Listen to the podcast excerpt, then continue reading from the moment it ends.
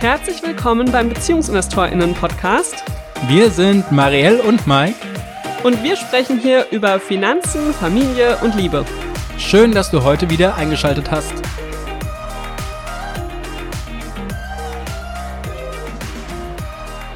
Hallo und herzlich willkommen hier im Beziehungsinvestorinnen-Podcast. Marielle hat heute Morgen eine Umfrage gestartet zu Airbnb, ob euch das denn mehr interessiert. Und innerhalb kürzester Zeit haben eigentlich alle auf Ja geklickt, ein paar wenige äh, Nein. Und äh, dann hat Marielle noch einen Fragensticker hinterhergeworfen und da sind jetzt innerhalb kürzester Zeit auch ähm, ja, relativ viele Fragen reingekommen, auf die wir in der Folge auch eingehen werden. Aber Marielle, du hast dir ja einen ganz anderen äh, Start jetzt erstmal überlegt, damit wir so ein bisschen strukturiert durchgehen, wie wir es gemacht haben, wie wir dazu gekommen sind und was so aktuell finanziell äh, bei rauskommt und aber auch äh, zu tun ist. Und Marielle, was ist denn unsere Airbnb-Geschichte? Ja, bei uns ging das mit Airbnb eigentlich damit los, dass wir selbst mit Airbnb unterwegs waren, als wir damals auf unserer Hochzeitsreise waren in Australien und Neuseeland und vor allem in Neuseeland haben wir in vielen Airbnb-Unterkünften übernachtet und fanden das total toll, weil wir dadurch mit den Menschen vor Ort einfach auch in Kontakt kamen, Dinge erfahren haben, die wir sonst nicht erfahren hätten. Also uns hat es einfach Spaß gemacht, selbst Gäste zu sein. Und als wir zurückkamen, haben wir dann überlegt, wir könnten doch eigentlich mal gucken, ob in unserer Gegend auch jemand übernachten möchte. Und damals haben wir noch in einer Dreizimmerwohnung gewohnt, ähm, waren noch ohne Kinder, aber schon schwanger und hatten eben kein Gästezimmer und haben dann einfach mal unsere Couch eingestellt in Airbnb und haben gedacht, na ja, ähm, das vermieten wir dann ab und zu mal, wenn jemand eine Anfrage hat und wir sind ja sowieso dann öfter mal weg, das wird schon passen. Aber es gab wahnsinnig viele Anfragen. Wir hatten dann ein halbes Jahr lang, dreiviertel Jahr lang richtig viele Gäste und waren total geflasht, dass die Leute wirklich Lust hatten, auf unserem Sofa zu schlafen in unserem Wohnzimmer. Ich war natürlich entsprechend günstig, aber ja, wir haben dann erfahren, was alles so in unserer Umgebung los ist, womit wir gar nicht gerechnet hatten und waren echt sehr positiv überrascht und fanden es einfach toll, was für Menschen wir kennengelernt haben. Und dann haben wir unsere neue Wohnung geplant, beziehungsweise haben die dann gekauft und konnten da den Grundriss noch mitgestalten und haben dann da gesagt, das wollen wir ausweiten, wir wollen das mehr machen und haben gesagt, was in Oberursel funktioniert, funktioniert bestimmt auch in Hanau und haben dann eben, wenn man in unsere Wohnung reinkommt, ist so geplant, dass direkt da das Gästezimmer ist, direkt gegenüber ein Bad und dann eine Tür zu unserer zu unserem Hauptwohnbereich eigentlich kommt, so dass man quasi gar nicht erst durchlaufen muss durch unsere Wohnung, um zum Gästezimmer zu kommen. Ja, das haben wir so geplant, haben wir so umgesetzt und dann kamen auch relativ bald eigentlich nach dem Einzug die ersten Gäste und dann kam Corona. Und dann war das äh, schnell auch wieder vorbei und wir hatten ja, ich würde sagen, eineinhalb bis zwei Jahre gar keine Gäste in diesem extra eingeplanten Gästezimmer. Das war aber auch gar nicht schlimm, weil unser Großer hat das dann umfunktioniert zu einem Spiel- und Tobebereich und ja, so hatte das Zimmer dann auch sehr schnell seinen Nutzen gefunden für diesen Zeitraum.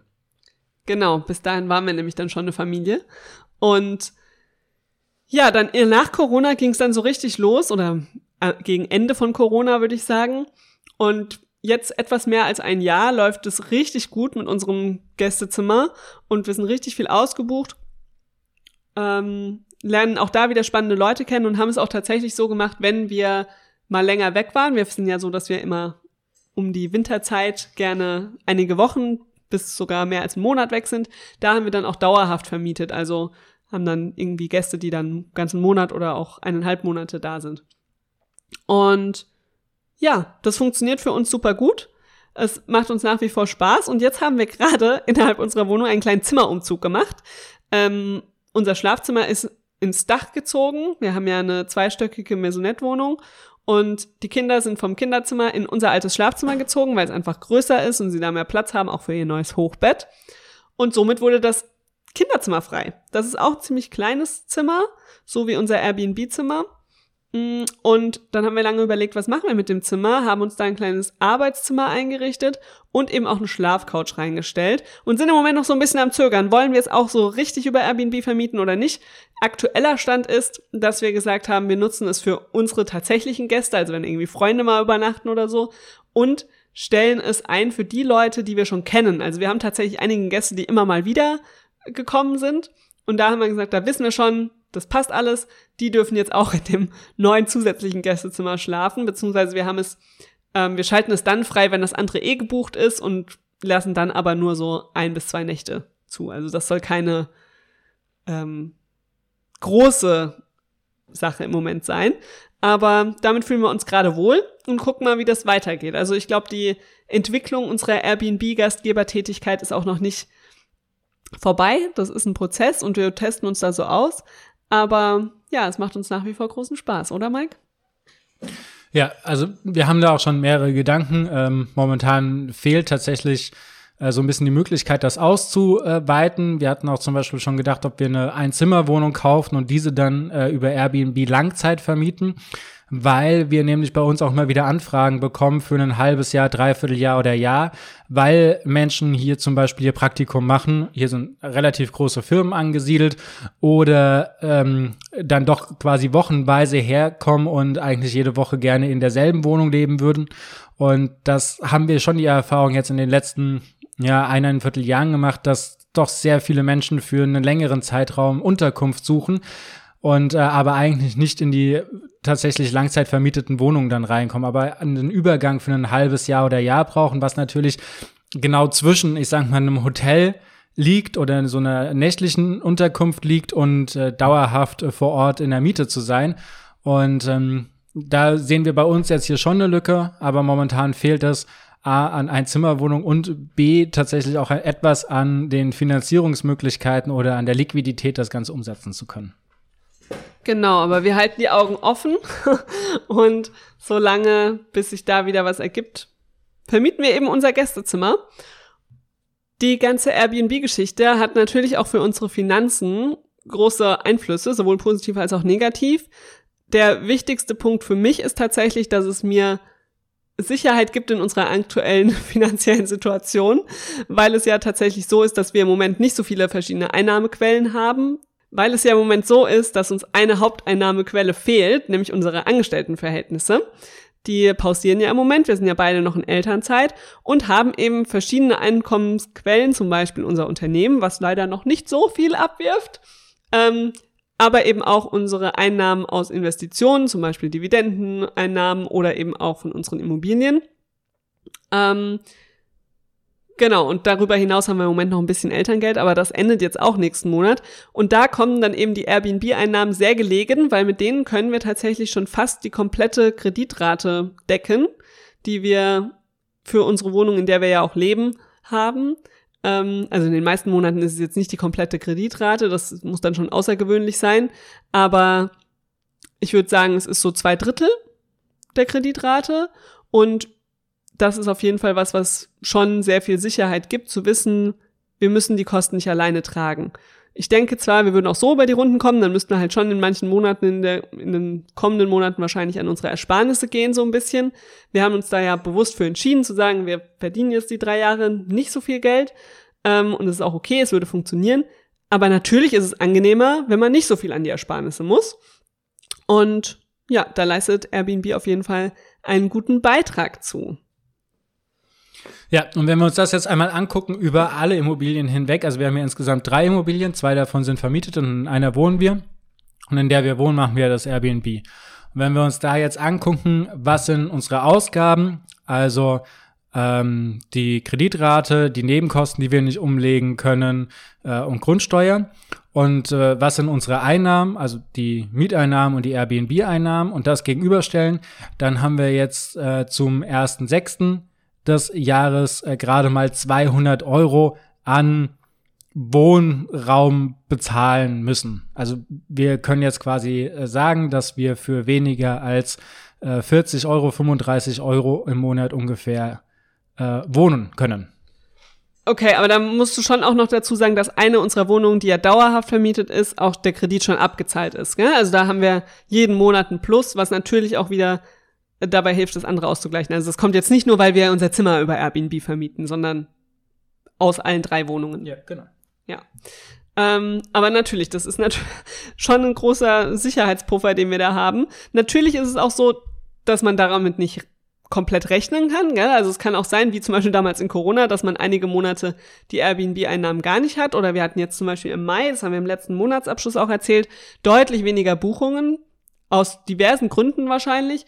Aber da haben wir irgendwie, ich glaube, knapp 300 Euro nur eingenommen. Und jetzt dieser Monat zum Beispiel, der Juni, ist super voll. Wir haben fast 900 Euro diesen Monat, die wir einnehmen. Also das ist schon sehr schwankend. Da kann man jetzt nicht sagen, ich verlasse mich darauf und mache eine enge Kalkulation. Aber es ist halt ein schönes Add-on, dieses Geld zu bekommen. Und was sich finanziell natürlich auch noch rechnet dann, ist bei der Steuererklärung. Denn wir wohnen ja in der Wohnung selbst. Das heißt, wir können bei der Steuererklärung deutlich weniger Dinge angeben. Also sei es zum Beispiel unsere Kreditkosten. Wenn man jetzt eine Kapitalanlage hat, ist es ja so, dass man die Kosten, die man für die Wohnung hat, auch ansetzen kann und somit geringere Steuern auf die Einnahmen der Wohnung zahlt. Und das fällt ja beim Eigenheim weg. Und dadurch, dass wir einen Teil der Wohnung über Airbnb vermieten, können wir eben auch einen Teil der Kosten dann doch ansetzen. Und das haben wir jetzt noch nie ausgerechnet, was das dann insgesamt ausmacht, aber es ist schon ein gutes Gefühl, das dann immer bei der Steuererklärung noch mit angeben zu können und zu wissen, okay, es lohnt sich doch irgendwie auch noch an dem Aspekt ein bisschen finanziell. Ähm, ich habe da dann tatsächlich eine Excel-Tabelle, wo ich die Quadratmeterzahl, die vermietet ist, aufgeschlüsselt habe, ähm, da mussten wir dem Finanzamt auch einen Grundriss mitschicken, das haben die angefragt. Und ich rechne tatsächlich genau aus, in Airbnb kriegt man eine Aufstellung, wie viele Nächte denn nun vermietet waren und dann rechne ich alle Nebenkosten da auch runter. Also zum Beispiel Stromrechnung ähm, oder eben dann auch die Nebenkostenabrechnung vom Haus. Das rechne ich alles auf die Tage, in denen Gäste da waren, runter.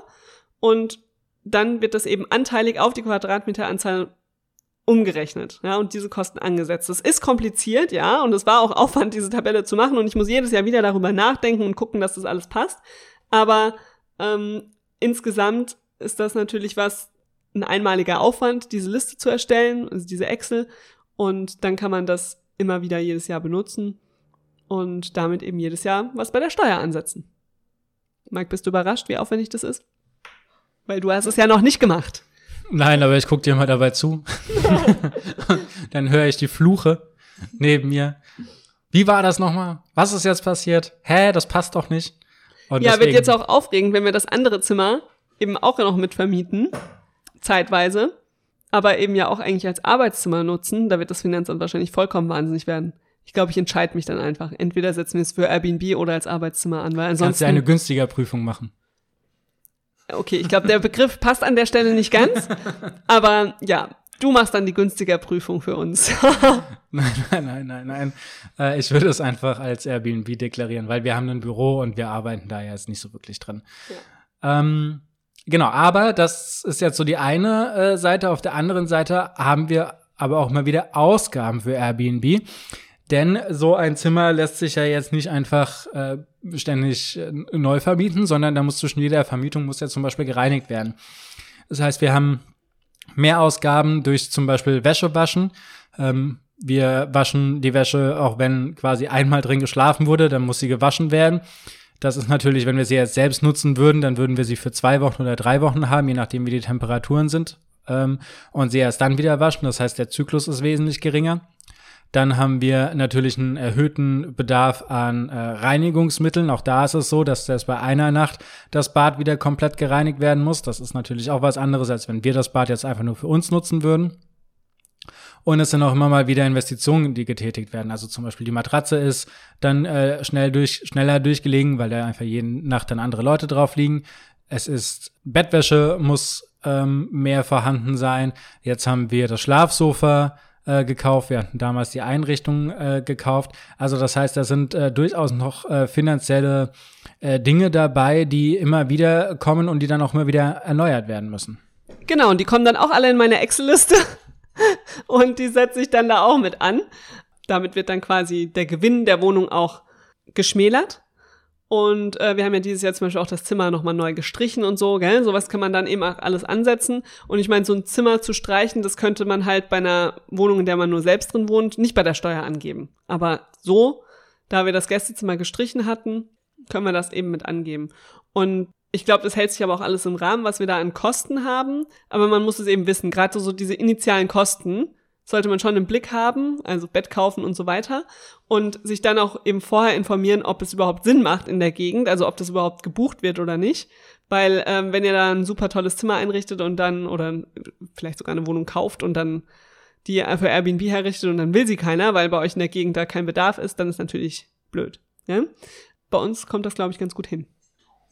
Ja, und jetzt mal direkt eine Frage an dich. Äh, wenn du jetzt nochmal neu starten würdest, äh, wie würdest du vorgehen und äh, wie würdest du zum Beispiel den Bedarf testen?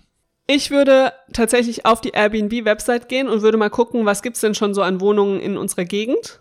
Gibt's da überhaupt welche? Wenn ja, auch zu welchen Preisen vermieten die so? Und was sind das für Wohnungen? Also ich weiß zum Beispiel, dass es in der in Oberursel, in der Gegend, in der wir vorher gewohnt haben, da gab es viel mehr Angebot insgesamt. Da gab es aber auch mehr ganze Wohnungen zu mieten, ja, so Ferienwohnungen mäßig.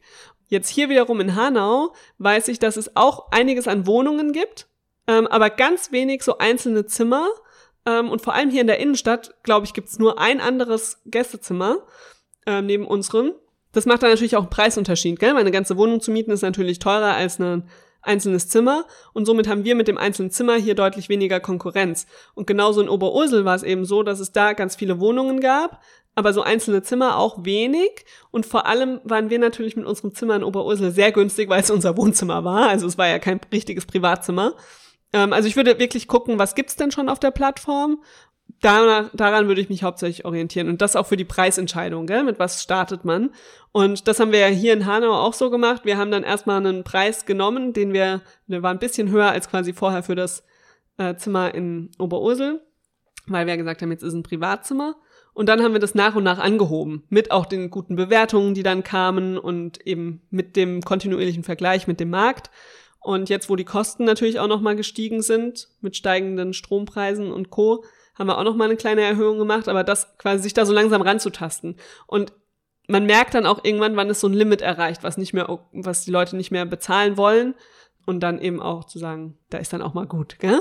Fällt dir was anderes ein, was noch wichtig wäre dazu? Nein, ich äh, würde aber den Punkt noch aufgreifen, von wegen, es, wir sind das einzige Zimmer oder eins von zwei Zimmern äh, hier in der Innenstadt. Das heißt, wenn ihr bei euch seht, da ist noch kein Angebot vorhanden, muss das nicht zwingend heißen, dass keine Nachfrage da ist. Ähm, anders würde es jetzt zum Beispiel aussehen, wenn das alles schon voll geklustert ist, dann ist die Frage, ob euer Angebot da noch reinpasst und wenn ja, wie könnt ihr euch davon abheben. Aber wenn es noch ganz frei ist, dann würde ich klein anfangen. Also jetzt nicht zum Beispiel direkt eine, eine Wohnung kaufen oder mieten, ähm, sondern überlegen, okay, habe ich denn vielleicht bei mir in meiner Wohnung die Möglichkeit, das mal für, weiß nicht, zwei, drei Monate zu testen und zu gucken, wie läuft das Ganze an, bevor ich dann größere Entscheidungen äh, treffe äh, und da weitere Investitionen zu tätigen. Oder ihr habt für das Objekt, äh, was ihr zum Beispiel kaufen wollt, auch ähm, noch einen Plan B. Also ihr habt quasi den Test, wollt ihr das eine oder das andere machen äh, dauerhaft vermieten oder über Airbnb gehen oder was auch immer die Möglichkeiten dabei sind ähm, und dann das quasi zu testen. Aber da würde ich schon mit so ein bisschen Bootstrapping, also klein reingehen, gucken, wie ist die Nachfrage und dann entsprechend ausbauen. Ja, und da kann man ja auch wirklich sagen, ich vermiete einfach mal mein Zimmer, also mein, wo ich tatsächlich selbst äh, drin schlafe oder unser Wohnzimmer oder so, ähm, ohne irgendwas neu zu kaufen, sondern ich biete das an an Tagen, wo ich selbst nicht da bin. Wenn ich weiß, da bin ich selbst unterwegs. Man kann ja den Kalender so einstellen, dass nur das angezeigt wird, was man möchte. Also da kann man ja echt sehr klein starten. Mike, bevor wir auf die anderen Fragen eingehen, die wir per Instagram bekommen haben, würde ich gerne nochmal diesen Aspekt aufgreifen, was denn neben den Finanzen das Airbnb-Gastgeber sein so mit unserer Familie und unserem Alltag macht. Weil es hat ja schon da auch einen Einfluss und man muss sich das gut überlegen, ob man das möchte. Möchtest du das mal beschreiben, wie sich was es bedeutet für uns? Also in erster Linie bedeutet das, dass unsere schöne Regendusche uns nicht zur Verfügung steht, sondern wir oben im Bad duschen. Seitdem das so viel ist, also ja, seitdem wir fast täglich gebucht sind. Ansonsten, viele äußern immer, dass sie Bedenken haben wegen ihren Kindern. Da kann ich sagen, dass bei unseren sie das total lieben. Sie feiern jeden neuen Besuch, den wir empfangen. Sie äh, rennen zur Tür, sie stellen sich vor, sie zeigen das Zimmer. Sie sind total aufgeregt und on fire. Also sie finden das total cool. Manchmal äh, oder ganz selten sind auch andere Kinder dabei. Dann sind sie noch glücklicher, weil sie dann jemanden zum Spielen haben. Und ähm, ansonsten schwankt das so ein bisschen, je nachdem, wie viel Lust die Leute auch haben, in das Familienleben mit äh, integriert zu werden. Also wir haben äh, manche gehabt, die waren dann auch ein bisschen länger bei uns, die dann auch am Frühstücks- und äh, Abendtisch mitgesessen haben, dann auch mit den Kindern gespielt haben, also die wirklich auch in das Familienleben integriert waren. Und manche sind äh, einfach sehr für sich, denen sagen wir einmal Hallo, zeigen das Zimmer und danach sehen und hören wir sie eigentlich nicht mehr und kriegen auch gar nicht die Abreise mit. Also das ist ähm, sehr, sehr unterschiedlich. Für uns heißt das etwas äh, Planung. Also zum Beispiel jetzt am Wochenende war es so, dass ähm, wir am Sonntag eine Buchung bekommen haben, aber da eigentlich ähm, bei einem befreundeten Paar waren. Und äh, dann heißt das halt Schlüssel verstecken und ein bisschen mehr Vorbereitung und Kommunikation an den Tag legen, damit da auch die, das Check-in tatsächlich funktioniert. Und es bedeutet bei Urlauben etwas vorausplanen, also dran denken, wann müssen wir wirklich blocken, damit da nicht eine Anfrage reinkommt, die wir dann nicht bedienen können. Genau, weil wir haben es bei uns im Moment so eingestellt, dass die Leute tatsächlich auch, wenn sie registriert sind und selbst gute Bewertungen haben und so weiter, auch ähm, einfach buchen können. Das heißt, da kann es schon mal passieren, dass man plötzlich eine Buchung bekommt und sagt, ups, da sind wir ja gar nicht zu Hause. Aber da haben wir bisher eigentlich immer eine Lösung gefunden für den Check-in, sei es den Schlüssel den Nachbarn zu geben oder eben, wie du gerade gesagt hast, den Schlüssel zu verstecken. Ähm, hat bisher immer geklappt. Aber ja, es ist halt ein bisschen Orga-Aufwand. Man muss darüber äh, sprechen, auch, dass wir irgendwie dann sagen, okay, wer macht denn jetzt heute das Bett neu? Wer kümmert sich darum? Es ist einfach ein bisschen zusätzlicher Aufwand und natürlich dann auch die Kommunikation mit den Leuten. Gell? Also du kannst ja nicht einfach äh, die Tür aufmachen, die Person in das Zimmer stecken und die Tür zu, sondern man muss immer wieder ähnliche Dinge erklären. Oder das machen wir auch gerne, dass wir irgendwie sagen, okay, mit welchem Bus kannst du am besten da hinfahren oder so. Oder dass wir ja auch einfach ein bisschen Smalltalk machen. Wir erfahren dadurch ja auch ganz, ganz viel, was es in Hanau so gibt, warum die Leute herkommen. Das ist immer ganz spannend. Ja, von daher.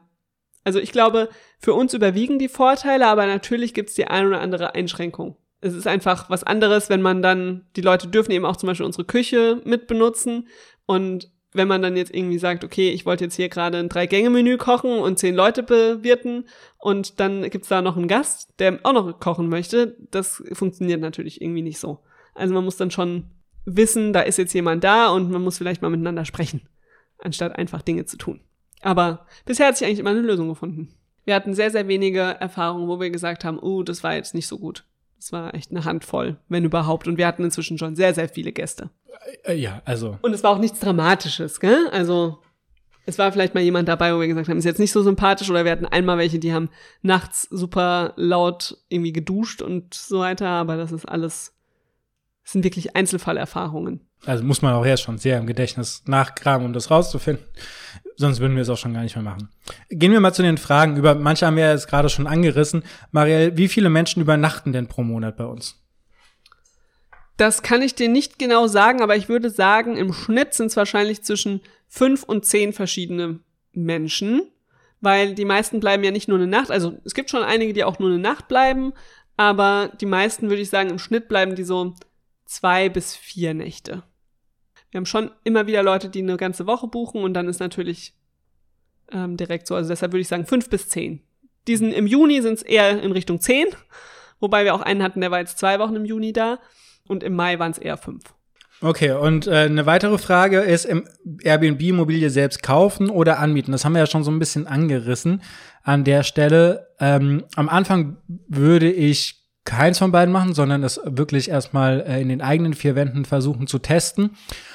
Dann hast du natürlich die Sache bei dem Vermieten, dass du den Vermieter oder die Vermieterin immer um Erlaubnis fragen musst.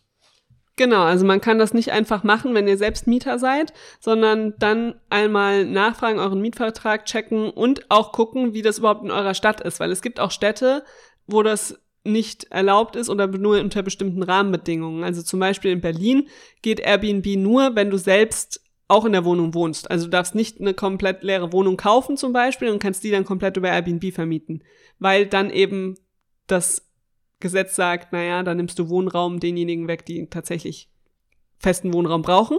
Da geht es um diese ganzen Kurz, also immer nur eine Nacht oder so. Ne, wenn genau. du es jetzt ein Jahr vermietest, dann ist es auch egal. Genau, also mit einem normalen Mietvertrag und so weiter. Also Airbnb geht in Berlin zum Beispiel eben nur, wenn du selbst auch in der Wohnung wohnst. Und ich glaube, in Frankfurt ist das genauso. Bin ich jetzt aber gar nicht 100% sicher. Aber ja, es gibt eben auch Städte, die es komplett verbieten. Äh, da einfach mal Google anwerfen und nachschauen.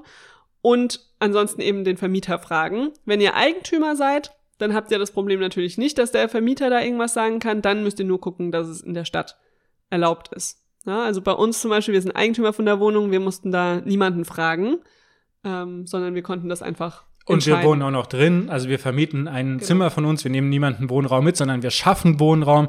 Und damit ist es bei uns sowieso keine Diskussion. Aber Maria, geht das jetzt nur in Großstädten? Weil du hast jetzt von Frankfurt, Hanau, Berlin und Co. gesprochen. Äh, was ist denn jetzt mit äh, Fischbachtal? das sagst du jetzt, weil wir da gerade waren, um meine Freundin zu besuchen. Ich habe gehört, es soll auch dort gehen. also wir kennen tatsächlich Menschen überall in sämtlichen Städtegrößen, die Airbnb machen und das äh, funktioniert. Ähm, wir selbst machen das auch, wenn wir irgendwo hinfahren, egal wie groß oder klein die Stadt ist. Wir gucken immer erstmal, ob es eine Airbnb-Unterkunft gibt. Ich würde sagen, es kann eigentlich überall funktionieren. Schaut einfach mal nach, ja, und testet es aus. Also wir haben damals in Oberursel gedacht, das funktioniert nicht. Das ist eine 40.000 Einwohnerstadt, sehr nah an Frankfurt zwar, aber doch irgendwie ab vom Schuss in der Nähe vom Taunus. Wir haben gedacht, na ja, vielleicht kommt da ab und zu mal jemand vorbei, der eine Fahrradtour macht. Aber die Nachfrage war, wie gesagt, echt riesig. Ähm, jetzt hier in Hanau, es ist eine 100.000 Einwohnerstadt, ähm, sehr industriell geprägt. Hier kommen weniger so Urlaubsmenschen vorbei, sondern mehr arbeitende Menschen. Aber es funktioniert eben auch hier gut. Das Klientel ist ein komplett anderes, aber es funktioniert an beiden Orten gut. Mein Bruder in Aschaffenburg, 70.000 Einwohnerstadt, da hat es auch immer gut funktioniert. Und ich kenne auch einige andere, bei denen es in echt kleinen Orten gut klappt. Ja, dann vielleicht auch nur in bestimmten Jahreszeiten. Also gerade in so kleinen Orten ist vielleicht im Sommer mehr mit Fahrradtouristen und so weiter ähm, als im Winter. Aber ich würde das gar nicht so pauschal sagen, es gibt einen Ort, wo das gar nicht funktionieren kann. Man darf auch das Einzugsgebiet nicht unterschätzen. Also wir sind hier in Hanau und wir haben ganz viele Leute, die zum Beispiel in Frankfurt am Flughafen am nächsten Tag äh, losfliegen und dann sagen, ähm, sie suchen lieber hier die Unterkunft anstatt in Frankfurt, weil wir hier deutlich günstiger sind und äh, der S-Bahn halt aber jetzt nicht wirklich viel länger ist. Also sie fahren ähm, dann 40, 45 Minuten anstatt 25, 30 Minuten mit der S-Bahn zum, ähm, zum Flughafen und dann nehmen sie das äh, gerne in Kauf. Also äh, das darf man nicht unterschätzen. Auch zum Beispiel die ganzen kleineren Städte, die hier außen rum liegen, wie zum Beispiel Heusenstamm ist etwas, äh, was in unser Einzugsgebiet äh, gehört oder auch Linsengericht oder so. Das heißt, die Leute wohnen bei uns und die fahren dann zur Arbeit, die äh, 20 Minuten, 25 Minuten mit dem Auto da raus, weil es in den Bereichen einfach nichts gibt. Also sie würden dort gerne äh, residieren, aber gibt keine wirklichen Unterkünfte und deswegen hat man dadurch auch ein relativ großes Einzugsgebiet. Also das heißt, wenn ihr jetzt in einem kleinen Stadt seid oder eher dorfähnlich seid, dann kann es sein, dass euer Einzugsgebiet einfach die 50 Kilometer drumherum sind, äh, weil es äh, da nichts anderes gibt und äh, ihr dann quasi all die Menschen beherbergt, die in einem Radius von 50 Kilometern ähm, entweder Urlaub machen, äh, Leute besuchen, Hochzeiten und Co. Hochzeiten ist gerade für ländliche äh, Dinge etwas, was äh, sehr gefragt sein kann Oh, weil es da einfach sehr wenige Unterkünfte gibt, wie Hotels und so weiter. Ja, ähm, das wollte ich gerade auch sagen. Gerade in so Gegenden habt ihr ja viel weniger Konkurrenz ja. äh, von Hotels, gell? weil ähm, ja, gibt's einfach viel weniger als jetzt in der Großstadt, wo es tausende Möglichkeiten gibt zu schlafen. So, was haben wir denn hier noch für eine Frage? Dann noch die Frage, werden Bad und Küche geteilt? Also bei uns ist das, wie gesagt, so, die Gäste haben ein eigenes Bad weil wir extra noch ein weiteres Bad in unsere Wohnung eingebaut haben oben. Aber und die Gäste wissen auch immer, dass wir zum Beispiel nur unten im Gästebad eine Badewanne haben und unsere Kinder müssen jetzt gerade im Sommer natürlich öfter mal baden. Ähm, somit sagen wir den Gästen immer, kann sein, dass wir mal die Badewanne nutzen und so, aber sie haben eben morgens keinen Stress mit, dass da fünf Leute in dasselbe Bad wollen, sondern die können einfach es nutzen. Also es wird quasi geteilt, aber die Gäste sind schon sehr flexibel darin, das Bad zu nutzen. Und die Küche wird eben auch geteilt. Wobei ich auch sagen muss, die wenigsten Gäste nutzen die Küche. Also ich würde sagen, von allen, die wir haben, benutzt vielleicht ein Fünftel, wenn überhaupt, ein Fünftel benutzt die Küche, oder? Was? 20 Prozent? Never ever. Ich wäre bei unter 5 Prozent gewesen, die die Küche aktiv nutzen. Also die ja. wirklich. Also manche stellen halt mal was in den Kühlschrank, das habe ich jetzt mit reingezählt. Ja, okay. Also, ja, also dann sind wir vielleicht bei 10 Prozent. Aber die aller, aller, aller, aller wenigsten nutzen tatsächlich die Küche, um was zu kochen. Die meisten sind ja nur so zwei, drei Tage da. Die gehen abends essen, die sind auf irgendeinen Veranstaltungen, Events ja. und so weiter. Die sind da mit ihren Kolleginnen unterwegs. So, ne, da ist überhaupt gar kein Bedarf da, ähm, etwas zu kochen. Und ich meine, von mir selbst, wenn ich zwei Tage woanders bin, da will ich auch nicht kochen, sondern da äh, gehe ich was essen, da gehe ich in ein Restaurant oder ich habe sowieso ein Event, wo Verpflegung mit dabei ist. Deswegen ist das bei uns jetzt nicht wirklich Thema. Es kann aber anders sein, wenn du jetzt zum Beispiel in einer Urlaubgegend bist, wo die Leute dann äh, sich eher eine Woche oder zwei Wochen aufhalten, dass das dann schon relevanter sein kann. Und gerade wenn du jetzt zum Beispiel überlegst, eine ganze Wohnung äh, zu vermieten, dann ist Küche natürlich elementar, weil wir suchen uns äh, das zum Beispiel aus, weil wir da die Möglichkeit haben, eben äh, selbst zu kochen. Gerade mit Kindern ist das ähm, ja sehr ansprechend dann. Ja, aber also es war bisher auch noch nie ein Thema, wenn die Leute die Küche benutzt haben. Gell? Es hat immer gut funktioniert. Das haben wir schon beantwortet, das auch. Dann ist noch die Frage, wie viel Kontakt habt ihr mit den Gästen? Das haben, haben wir auch schon beantwortet. Genau. Mal so, mal so. Und äh, immer auch, steht, glaube ich, sogar in unserer Anzeige drin, dass wir gerne mit den Leuten sprechen, wenn sie das möchten und wenn sie das nicht möchten, dass sie auch ihre Privatsphäre bekommen. Ähm, aber dass es natürlich bei uns nie so ist wie in einem Hotel, weil wir einfach zwei kleine Kinder haben. Gell? Da ist schon immer Halligalli und das müssen die Leute schon auch einfach wissen vorab. Und ich glaube, ein oder zweimal hatten wir welche, die das nicht gelesen haben in der Anzeige und dann doch ein bisschen überrascht waren, ob des Trubels. Aber da kann ich nur sagen, da muss man halt dann ein Hotel buchen, anstatt einem Airbnb, wenn man seine absolute Ruhe haben möchte. Naja, vor allem, wenn man halt in ein äh, Familien-Airbnb geht, äh, das vielleicht auch noch als Hinweis tatsächlich in das Inserat äh, solche Sachen reinschreiben. Bei uns ist das einfach in den Gemeinschaftsräumen chaotisch. Also das heißt, der, der Gästebereich, der ist äh, sauber und geputzt und ordentlich.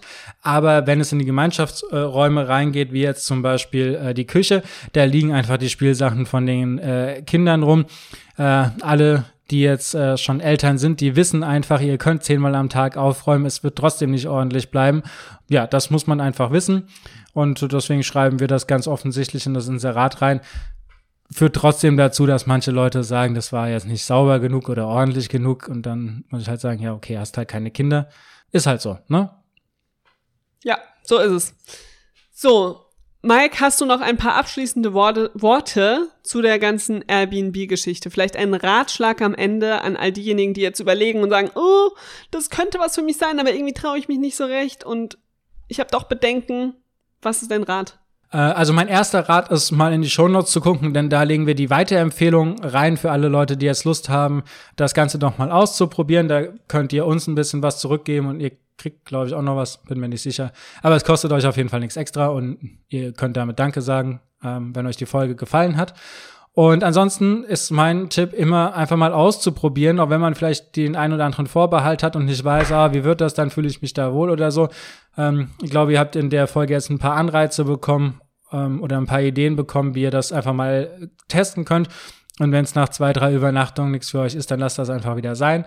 Ähm, ansonsten einfach ein bisschen rumprobieren. Mir macht es jedenfalls den allergrößten Teil macht es mir sehr viel Spaß. Manchmal ist es so, dass ich alleine mit den Kindern bin und dann zwei neue Gäste kommen und dann die aber genau währenddessen kommen, wenn die Kinder schlafen gehen wollen, dann ist es ein bisschen stressig.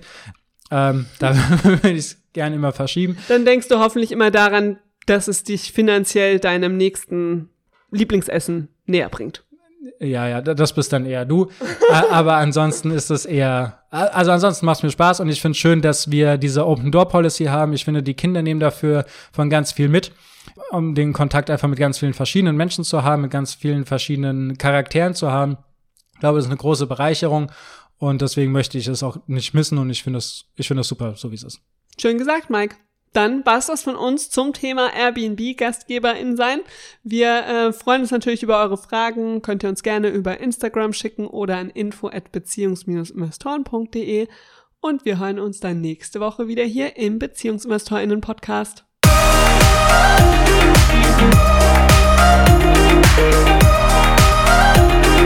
Musik